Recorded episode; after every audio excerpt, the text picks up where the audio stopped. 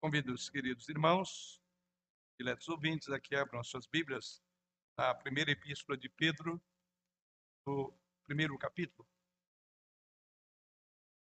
Primeira epístola de Pedro, no primeiro capítulo.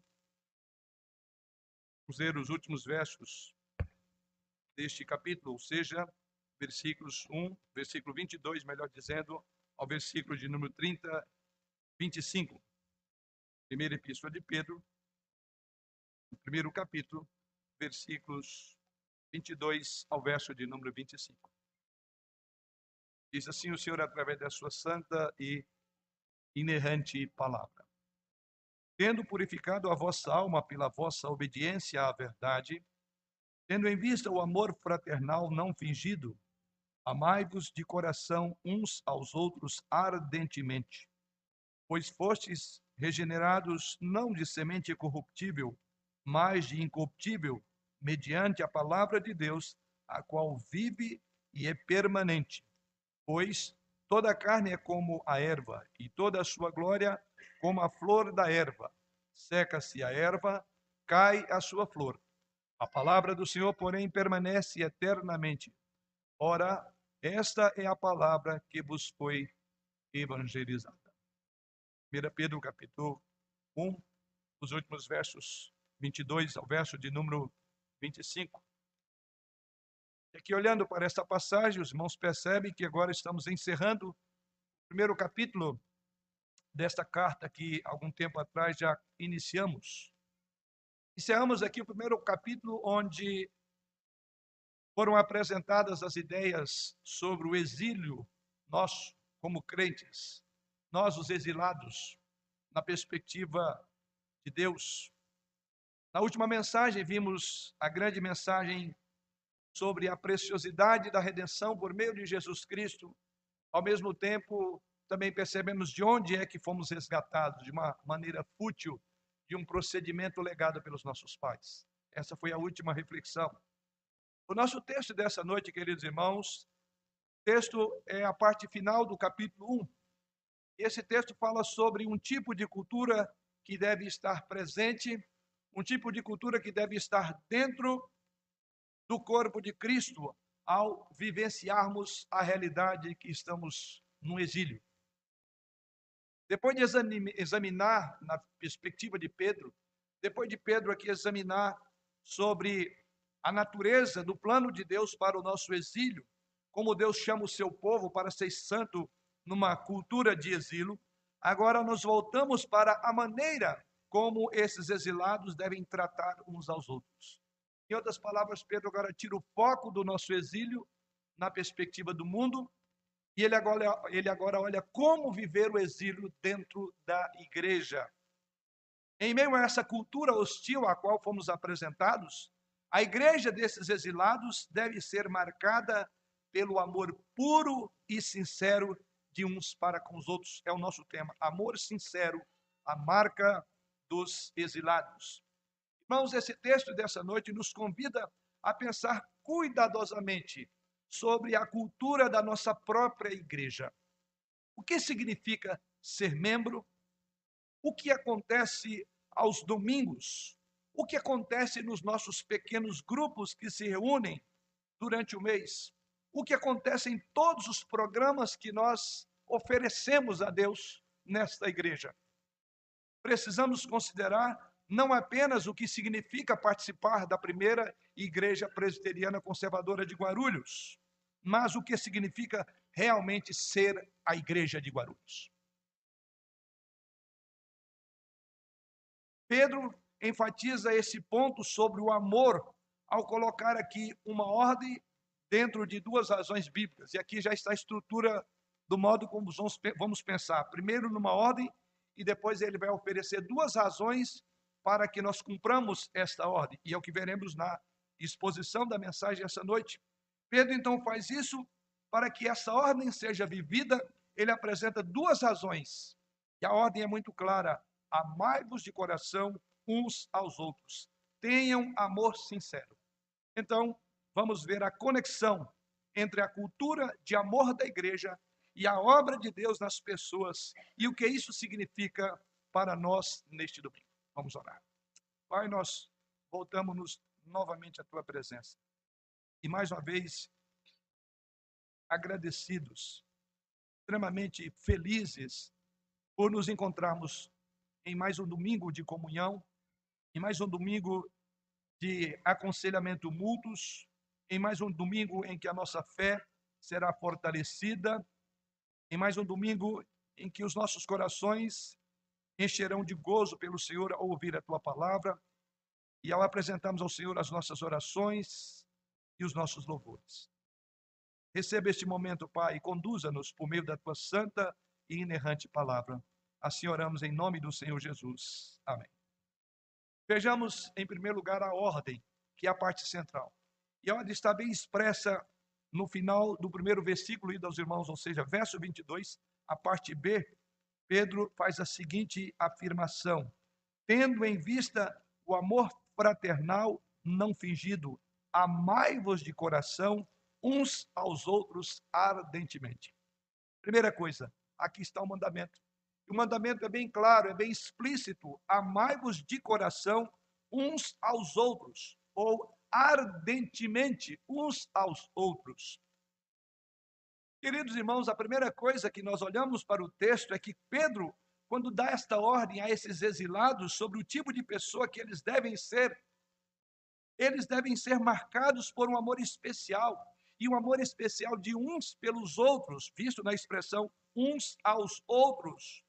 Ou seja, uma afeição marcada por seriedade e pureza nas relações da igreja, nas relações intramuro, eu posso assim usar a expressão.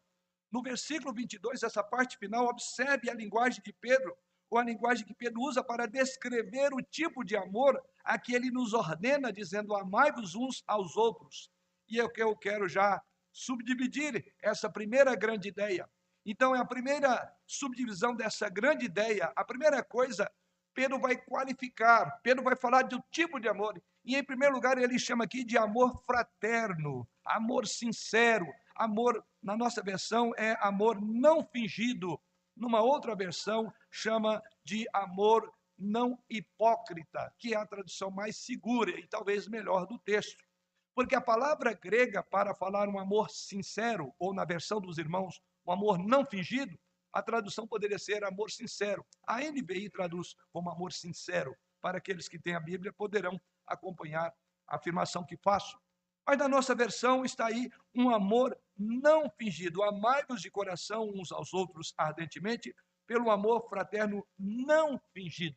Primeira coisa que Pedro fala é que esse tipo de amor a que ele nos ordena é um amor sincero, que é traduzido de uma palavra em grego que é sem hipocrisia.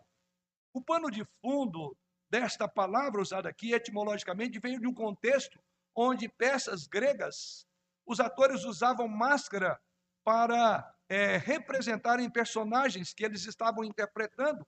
E Pedro está dizendo exatamente aí que ele capta esta palavra, a, a ideia etimológica dela, ele está dizendo: olha, eu quero amor entre os cristãos que não usem máscaras.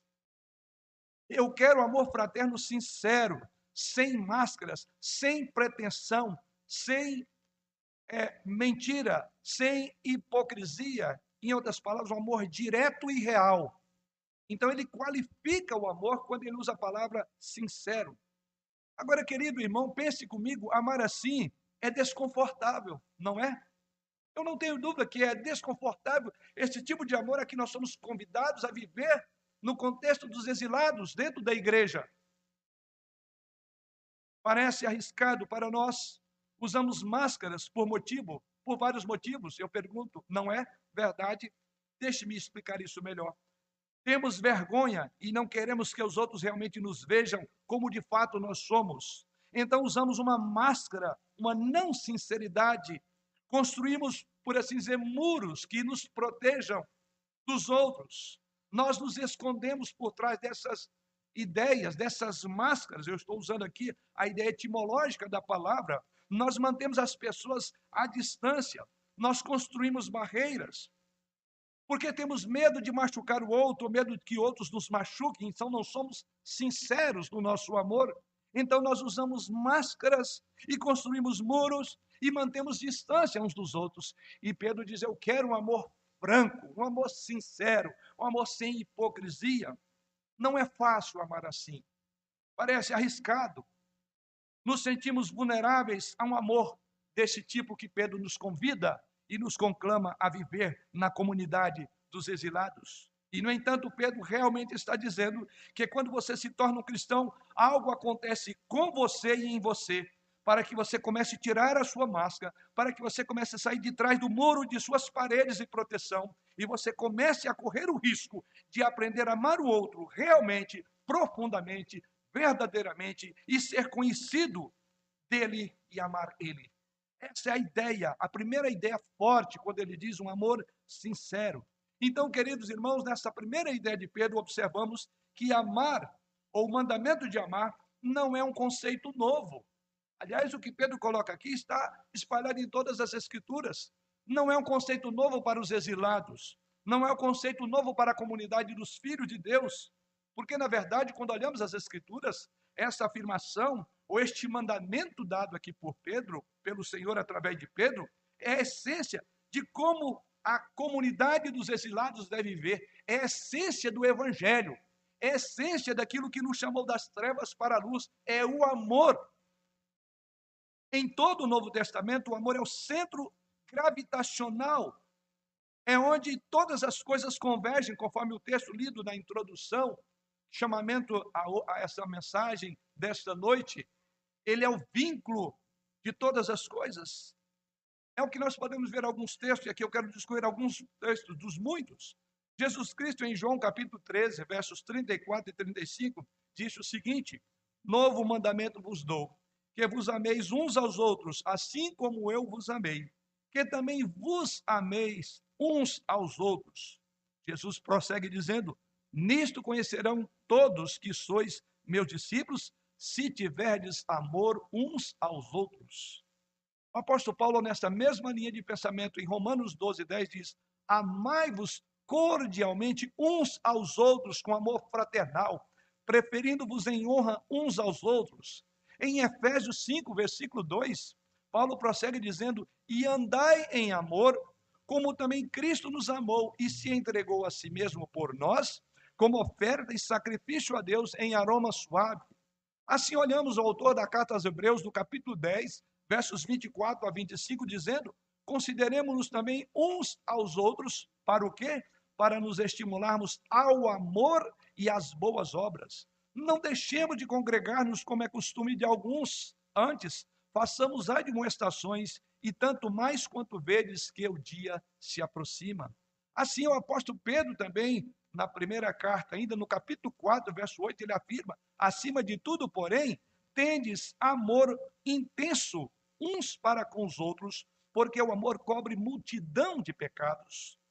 Encerrando essa série de textos, 1 João capítulo 4, versos 7 a 8, o apóstolo João diz: Amados, amemo-nos uns aos outros, porque o amor procede de Deus, todo aquele que ama é nascido de Deus e conhece a Deus. Aquele que não ama não conhece a Deus, pois Deus é amor.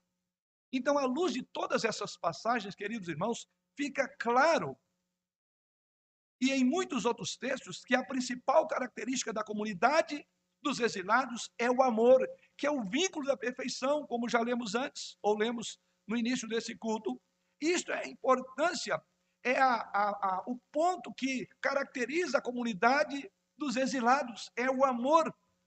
De fato, as Escrituras chegam ao ponto de dizer que um grupo de pessoas que não são marcadas por amor não tem uma compreensão clara do próprio amor, não tem uma compreensão, compreensão clara do próprio Evangelho. Em outras palavras, o amor é o subproduto do Evangelho. Onde o Evangelho chegou, onde o Evangelho tocou, onde o Evangelho transformou, o amor será naturalmente visto. Tanto esta última texto lido aos irmãos, 1 João capítulo 4, versículos 7 a 8, o apóstolo João reafirma lá, aquele que não ama não conhece a Deus, porque Deus é amor. Fica muito claro, então, nesses textos, a importância desse assunto que Pedro diz: amai-vos sem hipocrisia. Um amor sincero, ou para sermos fiéis ao texto, da forma como ele foi traduzido, amai-vos com amor não fingido. Mas Pedro ainda vai falar algo mais desse tipo de amor. Em primeiro lugar, vimos que é um amor não fingido, é um amor sincero. Em segundo lugar, observe a expressão uns aos outros. Essa é a expressão que Pedro usa no versículo ainda de número 22. Amai-vos de coração uns aos outros.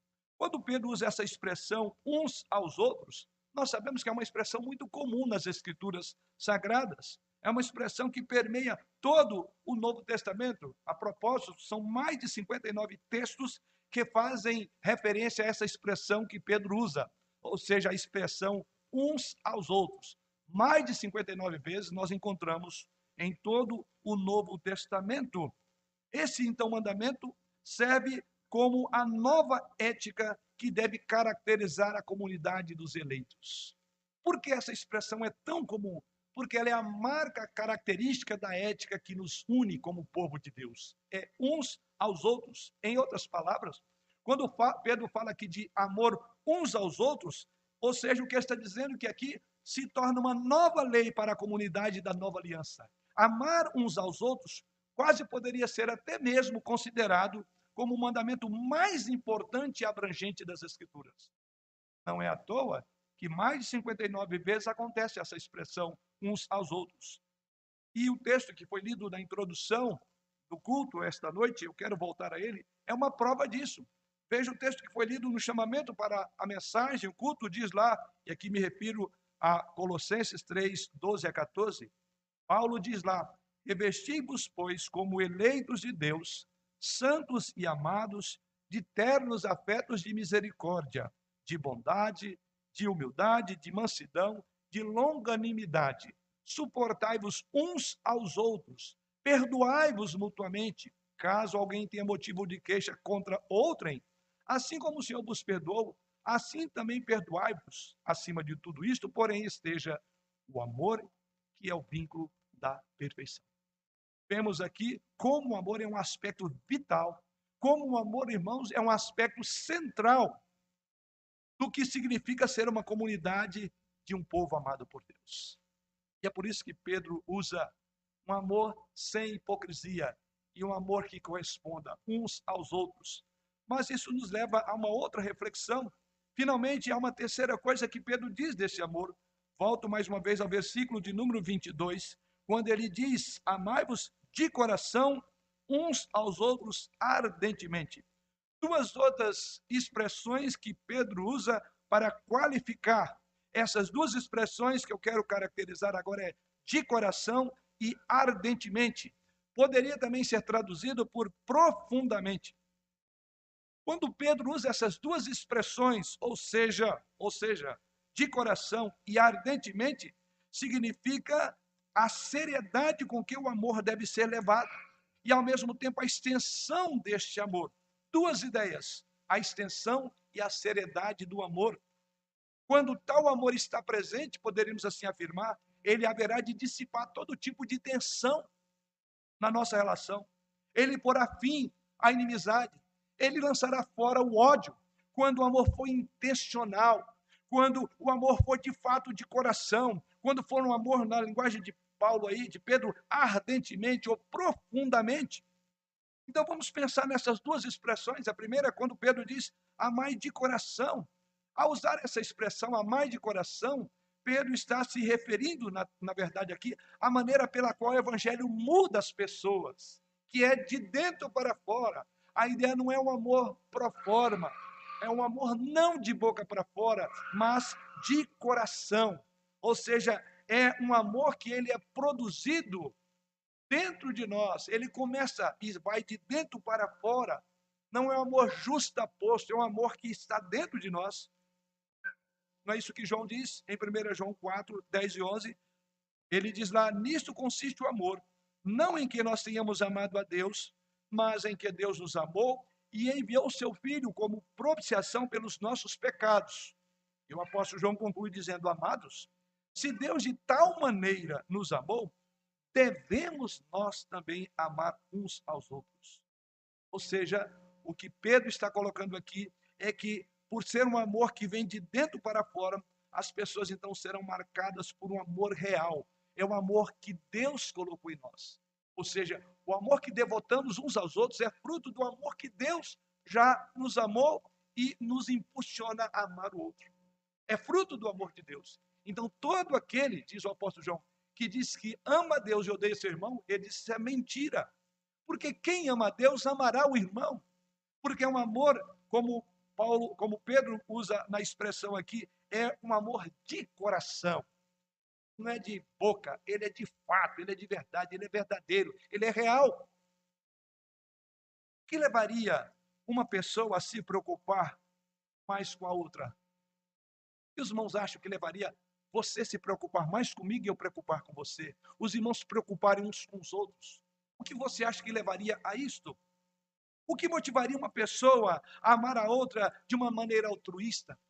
O que nos leva realmente a amar uns aos outros de maneira altruísta no contexto da nossa igreja, das nossas relações, é a maneira pela qual Deus nos amou. É isso sim. As pessoas que foram amadas dessa maneira são as que realmente são capazes de amar umas às outras. Por isso que João diz: se nós fomos amados por Deus, devemos amar também uns aos outros. É a primeira expressão de coração. Mas passo a segunda expressão, finalzinho do verso de número 22, ele diz que é de coração e é ardentemente. Amem uns aos outros, poderia ser traduzido com fervor, e na nossa linguagem aí foi traduzida por ardentemente. Essa ideia aqui pode referir-se tanto à intensidade quanto à duração do amor. Quando Pedro diz você tem que amar ardentemente, ele está falando da intensidade e o quanto que deve durar o seu amor pela pessoa. Então Pedro pode querer dizer: eu quero que você ame sinceramente, apaixonadamente, profundamente, fervorosamente. Ou ele pode querer dizer: eu quero que você ame incansavelmente, perseverantemente, aconteça o que acontecer, nos bons e maus momentos, ame Ame e ame. Perdure nesse amor. Juntando os termos, Pedro estaria então dizendo que o amor que os cristãos devem mostrar uns aos outros, ele deve ser sincero e duradouro. O amor não pode ser superficial, porque amor superficial não subsiste a primeira batalha, não subsiste a primeira provação. Irmãos, a nossa missão na primeira igreja presbiteriana conservadora de Guarulhos não é outra se não despertar uma paixão para seguir Jesus. É uma maneira que expressamos esta missão, e a única maneira de fazer isso é paixão por seguir a Jesus Cristo, é amando sinceramente uns aos outros. Se não nos amamos sinceramente, provavelmente nós não estamos seguindo a Jesus verdadeiramente na primeira igreja de Guarulhos. É amar ao Senhor acima de todas as coisas. Deixe-me dar alguns exemplos de como este amor sincero em forma de evangelho pode acontecer no nosso meio.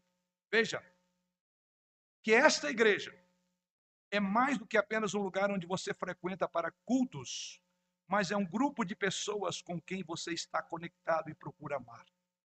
Isto é atender o espírito do que diz esse texto. Que quando você vem aos domingos aqui, domingo após domingo, na escola dominical, nos cultos da noite, você está procurando pessoas para conversar, para amar, para orar com ela, você não está vindo apenas preocupado com a sua vida, com os seus interesses. E deixe-me colocar num parênteses com o seu umbigo. Você está vindo não apenas preocupado com a sua necessidade, com a sua agenda, com a sua dor, para ser encorajado no culto, em cada estudo. Este amor significa que você constrói relacionamentos com pessoas que são diferentes de você, porque o Evangelho molda as suas afeições, mais do que o seu conforto com pessoas que são exatamente igual a você, aqui nós chamamos de simpáticas a nós. Isto é o que Pedro está nos chamando a viver como igreja. Que cuidamos das pessoas que têm problemas e fazemos o melhor para ajudá-las em suas dificuldades. Que quando as pessoas têm necessidade, somos rápidos em atendê-las. Resumindo, Tire os olhos de você. Olhe para o outro, olhe para quem está do seu lado, olhe para a angústia, pela dor do outro irmão. Este é o amor que somos conclamados. Este é o amor que, como igreja conservadora de Guarulhos, queremos viver. E eu espero que nós possamos continuar a crescer nessa realidade no contexto da nossa irmandade, no contexto dessa grande família da Igreja Conservadora de Guarulhos. Pedro, sim, irmãos, deseja que essa comunidade evangélica, essa comunidade de exílio, seja moldada pelo amor. Você conhece o irmão que está do seu lado? Você já orou por essa pessoa que está aí do seu lado? As pessoas que estão no culto essa noite, você entende a dinâmica da sua dor, do seu problema? Melhor, você sabe o que elas estão passando? Porque por trás desses olhares tem muitas vidas sofridas aqui. Tem muita gente lidando com problemas pessoais, familiares, com angústias, com dúvidas, com incertezas, com desamor, com desafetos. Pedro diz: vocês foram chamados para viver nesse exílio, olhando para dentro da marca da igreja, amar uns aos outros. Embora exilados, é interessante que Pedro se conecte como se, se firme sobre como deve ser a cultura interna da igreja. Vocês percebem isso? Ele começa olhando para a cultura externa da igreja. Ele começa dizendo que o exílio é um plano e um propósito de Deus. Que Deus tem plano nesse exílio. Que nós somos caracterizados por santidade no meio do nosso exílio. Tudo isso aprendemos nesse primeiro capítulo. Mas Pedro conclui, conclui o capítulo agora falando: vamos olhar para dentro. Vamos agora olhar para nós mesmos. Sabe qual é a marca para nós sobrevivermos ao nosso exílio? Sabe qual é a marca para nós mantermos juntos diante de tantas pressões? O amor. Sem ela nós não sobreviveremos, sobreviveremos ao nosso exílio. Pedro não está focado, focando a sua atenção dos exilados, ou focando a atenção dos exilados no diagnóstico dos problemas da cultura lá fora. Em vez disso, Pedro conclui essa passagem olhando para dentro, ele está chamando você para abraçar um tipo particular de cultura dentro da igreja. E o tipo de cultura que move esta igreja chama amor uns pelos outros. É olhar, interessar-se pelo outro. O tema deste ano não é outra coisa senão olhar para fora de você. Já somos ovelhas gordas demais. Precisamos agora de ver quantos carentes estão precisando no mundo sem ser do mundo, cumprindo a nossa missão. E a missão nossa começa aqui. Como dizia um cântico avulso lá, a começar em mim, quebra corações. É a começar em mim e você. Porque se nós não desenvolvermos esse amor, nós não sairemos lá fora para pregar o mundo. Imagina, se é difícil amar uns aos outros aqui, imagina lá fora quem você nem conhece. Mas é aqui que se dá, é aqui que se tem fundamento, é aqui que se efetiva o grande exílio nosso. É aqui que nós vamos conseguir sobreviver a tantas intempéries que lutam contra a nossa fé aí fora. Você então entende que o cristianismo pode sobreviver? Você entende, querido irmão, que o cristianismo pode prosperar em todos os tempos e culturas? O chamado para amar uns aos outros transcende a história. O chamado para amar uns aos outros transcende a identidade nacional. O chamado para amar uns aos outros transcende quem está no poder político dessa nação. O livro de 1 Pedro foi escrito, nós sabemos, há mais de 2022 anos, em um período muito diferente da história mundial e das circunstâncias que nós vivemos hoje. Mas ainda assim, esse mandamento de amar uns aos outros se aplica tanto hoje quanto se aplicou no primeiro século. Em outras palavras, o chamado de Pedro aqui para amarmos uns aos outros transcende o tempo, transcende as circunstâncias, transcende a etnia, transcende a nossa identidade nacional. O chamado para amar uns aos outros é a essência do que significa ser um seguidor de Jesus Cristo. O chamado para amar uns aos outros é a base e o fundamento para sobreviver no nosso exílio. Mas, como afirmei logo no início dessa mensagem, que nós tínhamos aqui um mandamento, e já vimos esse mandamento, uma ordem, e aqui Pedro apresenta duas razões, e aqui remeto à segunda e última reflexão desta noite. Pedro então apresenta duas razões para cumprir este mandamento. Ele conclui no versículo, do, versículo 22 dizendo: amar ardentemente uns aos outros. Mas qual a razão que Pedro apresenta? Duas. Primeiramente, ele diz: o propósito do evangelho é esse. E em segundo lugar, ele diz: a permanência da palavra também esta. É por causa da palavra e do evangelho. Então, agora, para reforçar esse mandamento de amar uns aos outros, e um mandamento bíblico tão vital quanto este do amor, Pedro aqui dá duas razões para isso. Ambos, ambas servem para suporte. Essas razões servem para dar apoio às instruções e são importantíssimas as razões apresentadas por Pedro. Veja a primeira dela. A primeira delas que Pedro diz é: o amor é o propósito do evangelho. Veja que é exatamente isso que ele afirma, quando ele diz assim, no início do verso 22, tendo purificado a vossa alma pela vossa obediência à verdade, tendo em vista o amor fraternal. Então Pedro afirma dizendo, tendo purificado a vossa alma pela vossa obediência à verdade. O tempo verbal aqui no original significa algo que aconteceu no passado e que afeta o presente. É uma ação na língua original que ela tem efeito depois. Ela foi um ato acontecido, isso já se passou, isso reverbera, por assim dizer, na sua vida. É a ideia quando ele usa a palavra tendo purificado a vossa alma. O que Pedro está afirmando aqui é que essas pessoas, uma vez já no passado, tendo experimentado a purificação espiritual, diz que essa purificação ela tem implicações na sua vida. É isso que ele diz, tendo purificado a vossa alma. E Deus fez isso por meio da verdade. E ele diz, tendo em vista, ou seja, a obediência à verdade. Como é que essa purificação dá uma vez? Por obediência à verdade. A palavra por obediência à verdade, no versículo de número 22, refere-se à experiência de conversão dessas pessoas. É o mesmo conceito que Pedro usa lá em 1 Pedro aqui mesmo. Olha aí no capítulo 1 mesmo, no versículo 2, ele diz: para a obediência a Jesus Cristo. É o mesmo que Pedro também diz no versículo 5. É o mesmo que Paulo afirma em Romanos 1, versículo 5, para a obediência da fé. Ou seja, aqui eu poderia citar uma série de textos que significa para a obediência. A ideia simplesmente é que uma pessoa venha a concordar que ela é pecadora, ela vem concordar quem é Jesus, que ele é Senhor, e que ele, ela é chamada a arrepender-se. Ou seja, concordar que é pecadora, saber que Jesus é Senhor e arrepender-se. Quando é que isso se deu? Na conversão. Então ele diz isso foi o momento que Deus purificou você. É como Pedro se estivesse dizendo, em sua resposta ao Evangelho, que um dia lá no passado alcançou o seu coração, suas almas foram purificadas. Vocês obedeceram a palavra.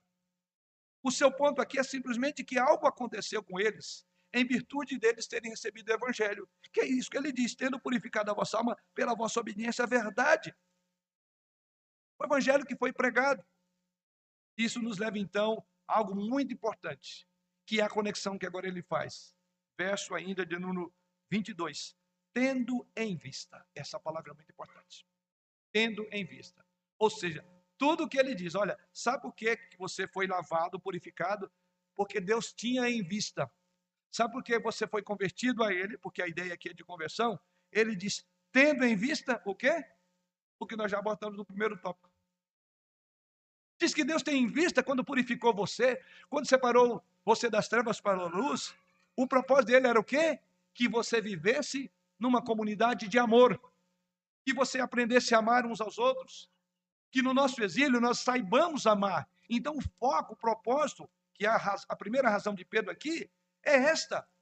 A razão pela qual você foi lavado e purificado é exatamente para viver em amor. Então, está mostrando o propósito do que aconteceu conosco no passado. Ou seja, o propósito do Evangelho não é apenas salvar pessoas individuais de seus pecados, e nem assegurar-lhes a sua salvação, embora isto certamente acontece. Mas o propósito é que a fé e a purificação produzem o fruto do amor para com os outros. Isto é algo não que possa acontecer, mas deve acontecer. Daí a expressão tendo em vista o amor. Você consegue interpretar esse texto de outra forma? De forma nenhuma. Você foi purificado em sua alma por obediência ao Evangelho, porque Deus tinha em vista que você amasse um amor não fingido. E aí nós voltamos ao primeiro tópico. Veja que coisa importante. Talvez você nunca tenha pensado no Evangelho vir a você Talvez você tenha pensado que o evangelho foi apenas para tirar, ou apenas não, tirá-lo das trevas para a luz, é mais do que isso. É para você viver em relação, em relacionamentos, relacionamentos fraternos, de amor verdadeiro, de amor não fingido, de um amor altruísta, de um amor que não forma barreiras, de um amor que você não tem medo de expor quem você é e saber quem é o outro. Que você não vai se escandalizar com o outro,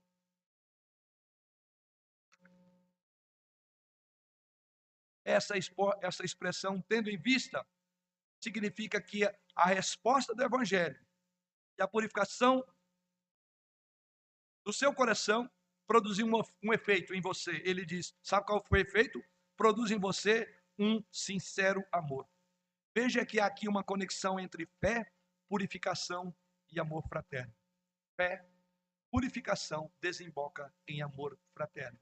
Fé e purificação que não desemboca em amor fraterno não é fé e não houve purificação. Se dizemos que amamos a Deus e odiamos nossos irmãos, somos mentirosos. Você está entendendo a ênfase dessa mensagem essa noite? Você está entendendo a ênfase como Pedro termina esse capítulo? O quanto nós somos aprofundados nesse tipo de amor descrito no texto sagrado. Irmãos, tão vital quanto a fé para abraçar o evangelho o amor é vital para justificar o evangelho já recebido. A fé é como uma pessoa abraça o evangelho, mas o amor é uma das maneiras de sabermos que o evangelho está realmente presente.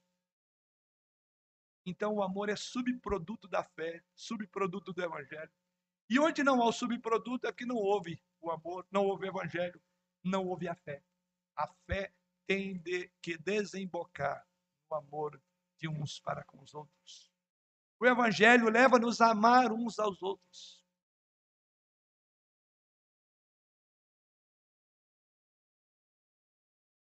Veja o que o apóstolo João afirma em 1 João 4, 20 e 21. Ele diz: Se alguém disser amo a Deus e odiar a seu irmão, é mentiroso. Pois aquele que não ama seu irmão, a quem vê, não pode amar a Deus a quem não vê. Ora, temos da parte dele este mandamento: que aquele que ama a Deus, ame também seu irmão. Todos aqui estão prontos para afirmar: nós amamos a Deus. Certo que sim. E João diz: então, ame seu irmão. Talvez nunca tenhamos pensado no amor como alguma coisa tão séria o amor é o que nos identifica. A fé é subjetiva, pessoal, intransferível. Mas o amor é concreto, é real. Ele sangra, ele dói, ele sofre. Ele senta junto, ele abraça. Você então entende que para sobrevivermos ao nosso exílio, o amor tem que ser a marca nossa. Do contrário, não sobreviveremos no exílio. As forças lá fora são muito grandes. Mas é tão importante que Jesus Cristo diz que o mundo nos ouviria ou saberia que ele foi enviado do Pai se amássemos uns aos outros. Até mesmo para cumprir um dos aspectos do tema deste ano, que é fazendo a nossa missão, a nossa missão começa em casa, amar. Porque Jesus Cristo diz que saberiam que somos seus discípulos se nós amássemos uns aos outros. Então, o primeiro trabalho nosso, no último tópico do nosso tema, cumprir a nossa missão, é a sua missão começa em amar aquele que está do seu lado. Sem escolher, sem preferência, porque não é amor sincero. É um amor sem barreira, onde eu vou tirar a máscara. Eu vou ter coragem de fazer isso.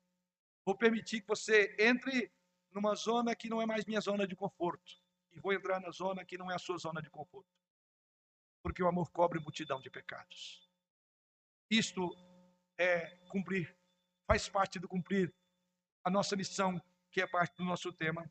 Então, o amor não é opcional em uma comunidade que afirma conhecer o Evangelho, porque o próprio Evangelho é criar o amor fraterno. O amor não é opcional, porque o propósito do Evangelho é criar amor fraterno. Mas Pedro apresenta uma segunda razão. Se a primeira é que ele diz que o propósito do Evangelho foi levar você, e aí vemos da expressão tendo em vista, em segundo lugar, João faz uma outra colocação. ele diz que a própria palavra que permanece para, para sempre também tem como propósito amor. E agora olhamos para o verso 23. Pois fostes regenerados não de semente corruptível, mas de incorruptível, mediante a palavra de Deus, a qual vive e é permanente. A segunda razão pela qual o amor é ordenado é devido à conexão que há entre o amor e a palavra. Ele diz que o evangelho foi pregado tendo em vista o amor.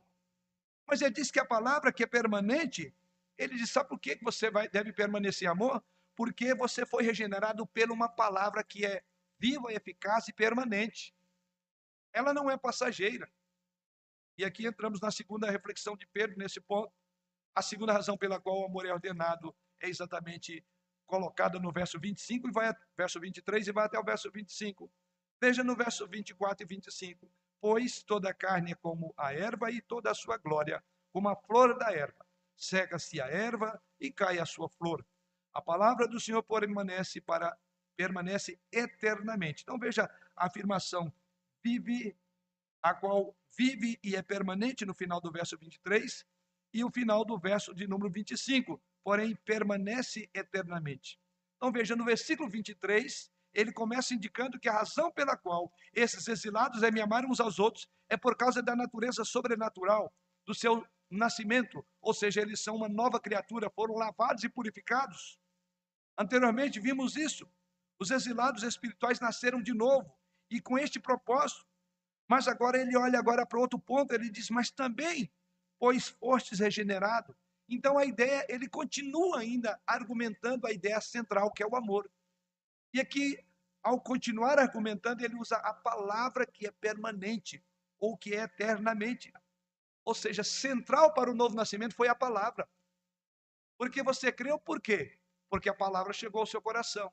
A fé, diz o apóstolo Paulo em Romanos 10, a fé vem pelo ouvir e ouvir da palavra. Ele diz, inclusive, essa fé, o evangelho que você chegou a você, chegou por meio da palavra. E uma palavra que é para sempre, que é perene. No versículo 23, vemos que a semente é incorruptível, que ele chama a palavra de Deus é viva e permanente. Ele diz: Pois fostes regenerado, não de semente corruptível. Aqui o apóstolo Pedro está usando uma figura para ilustrar a figura do novo do nascimento. Só que ele diz que é uma, um novo nascer, não é de semente corruptível, ou seja, ele está diferenciando o nascimento espiritual, que nas escrituras são chamados de novo nascimento, do nascimento físico. E ele diz que o que produziu esse novo nascimento foi exatamente uma semente incorruptível. E ela chegou a nós por meio de uma palavra que é incorruptível, uma palavra que é viva e permanente, ou lá no verso de número 25, que é permanece eternamente. Então veja, Pedro agora vincula a própria escritura em todo o processo do amor da igreja. Para tornar esse ponto ainda mais forte, Pedro cita agora Isaías, ou seja, o que você vê o versículo 24 e 25 é uma citação do profeta Isaías. O que Pedro tem a dizer? Por que, que Pedro vai citar o profeta Isaías no capítulo 40? É o contexto dessa passagem. E o contexto dessa passagem, os irmãos depois poderão acompanhar em casa ou se lembram dela. Os irmãos sabem que o povo estava no exílio babilônico. Israel recebe o conforto dessa passagem, que Pedro cita parte dela aqui, e eles recebem o conforto de que Deus, mais uma vez, trabalharia em seu favor e os restauraria, como de fato os restaurou. Eles não permaneceram no cativeiro babilônico, eles saíram de lá, permaneceram lá por 70 longos anos. E as nações ao redor deles, aí é aquilo que Deus diz, são como erva. As, nação, as nações haveriam de murchar, elas cairiam. Agora ele diz, mas a palavra, a promessa de Deus permaneceria para sempre. Essa é a ideia do texto. Em outras palavras, à medida que esses exilados olham ao seu redor, eles podem ter esperança de que, assim como as nações se diluiriam e Israel voltaria do exílio, porque eles não criam mais nisso, eles porque a palavra de Deus, dita pelos profetas, permanece para, frente, para sempre. Mas as nações são como erva, são como grama, vão murchar. E Babilônia murchou. Ela prostrou. Israel foi tirado de lá. Veja agora que Pedro faz esse link e diz: Olha, eu sei que vocês estão vivendo numa comunidade de exilados. E vocês estão sob pressão, não babilônica mais, mas vocês estão sob pressão do mundo inteiro. Vocês são um pequeno povo no meio de gigantes. Mas saibam as nações, como foi a grande Babilônia, como foi o Império é, Babilônico, o Império Persa, o Império Romano, vai murchar, mas a palavra de Deus sustentará a igreja, ela permanece para sempre. O que Pedro está querendo dizer é que a cultura em volta de vocês é como grama. Não tema. Por mais que ela seja gigante diante de você, não tema. Ela vai murchar. A cultura vai falhar. Mas a palavra do Senhor será o agente preservador de vocês no exílio. A palavra do Senhor vai encorajá-los a amar quando o mundo não ama mais. A palavra do Senhor vai ajudar, vai orientar você a ter uma, um amor sem máscara, sem barreiras, você vai tirar a máscara, porque a palavra do Senhor habita o seu coração, ela permanece para sempre. Então aqui é uma palavra de encorajamento. É uma palavra de encorajamento, como se Pedro dissesse: vocês podem amar uns aos outros sinceramente, apesar das pressões ao seu redor, porque é algo mais poderoso que está fortalecendo as vidas de vocês, que é a palavra de Deus que permanece para sempre. É por isso que o texto termina com esta afirmação. Finalzinho do verso 25. Ora, esta é a palavra que vos foi evangelizada. Eu e você temos todo motivo para amarmos ardentemente, com amor não fingido. Que a palavra nos sustentará em tudo isto. Como podemos concluir? Fazendo algumas aplicações. Agora que examinamos esse texto, todo esse capítulo, em particular esses últimos versículos, deixe-me fazer algumas aplicações diretas no nosso contexto e onde nós vivemos. Primeiramente, em primeiro lugar, queridos irmãos, essa passagem é um grande convite para aqueles que ainda não receberam a Jesus entre nós. Vir a Jesus envolve uma transformação tão profunda, tão milagrosa, que muda o que você ama e a quem você ama. Você vai passar a amar as pessoas. Você vai amar os não amados, como Jesus Cristo fez. Você vai tocar os não tocáveis, como Jesus fez. Você vai dar o seu lugar para o outro, como Cristo se deu por nós. Pode ser, querido, então, fala agora a você que esta passagem esteja servindo como uma porta de oportunidade para você, então, colocar a sua fé em Jesus Cristo hoje. Por que não responder o chamado de Deus na sua vida aí, agora, onde você está? Pense sobre isso.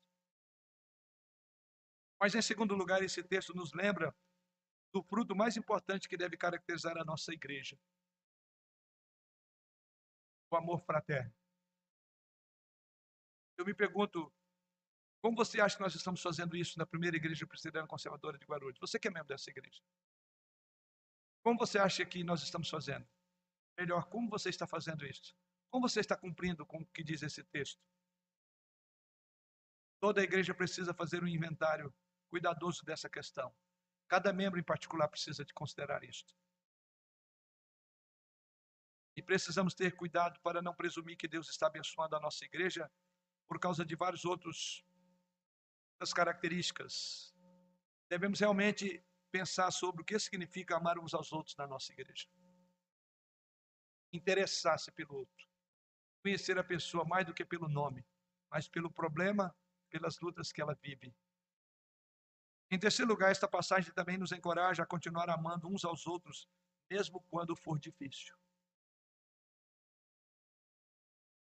Vamos continuar amando uns aos outros, mesmo quando for difícil. Difícil. Porque esse amor é um amor sem máscara. É um amor sem reservas. É um amor se não tem si. O próprio Pedro diz isso. Seja esse tipo de amor é um amor difícil, seja um conflito pelo qual você esteja trabalhando em sua vida, seja o seu casamento que pelo qual você está lutando, seja por um pequeno grupo no qual você está frequentando no contexto da nossa igreja, seja por pessoas únicas que estão na sua vida.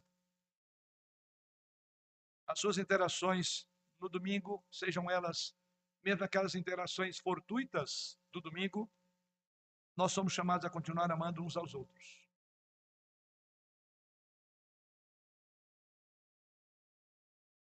Quando isso fica difícil, podemos nos perguntar: como então posso fazer isto? A resposta é: por causa da nossa esperança na obra sobrenatural de Deus que nos chamou das trevas para a sua luz, tendo em vista, o texto diz, o amor fraternal. Tem um objetivo, é o amor fraternal.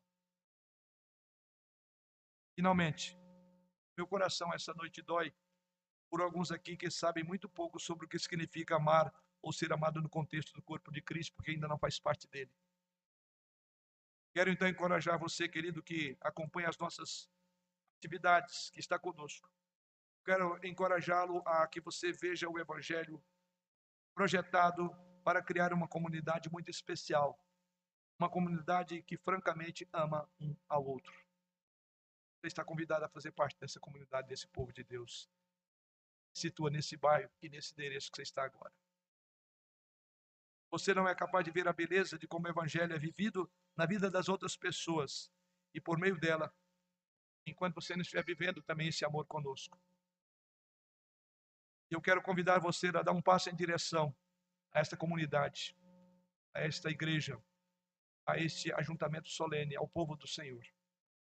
Ser um exilado, então, queridos irmãos, significa que o Evangelho cria uma comunidade contracultural convincente no mundo. Um grupo de pessoas nascidas por Deus, sustentadas pela palavra, que se amam sinceramente de coração puro. O Senhor nos abençoe.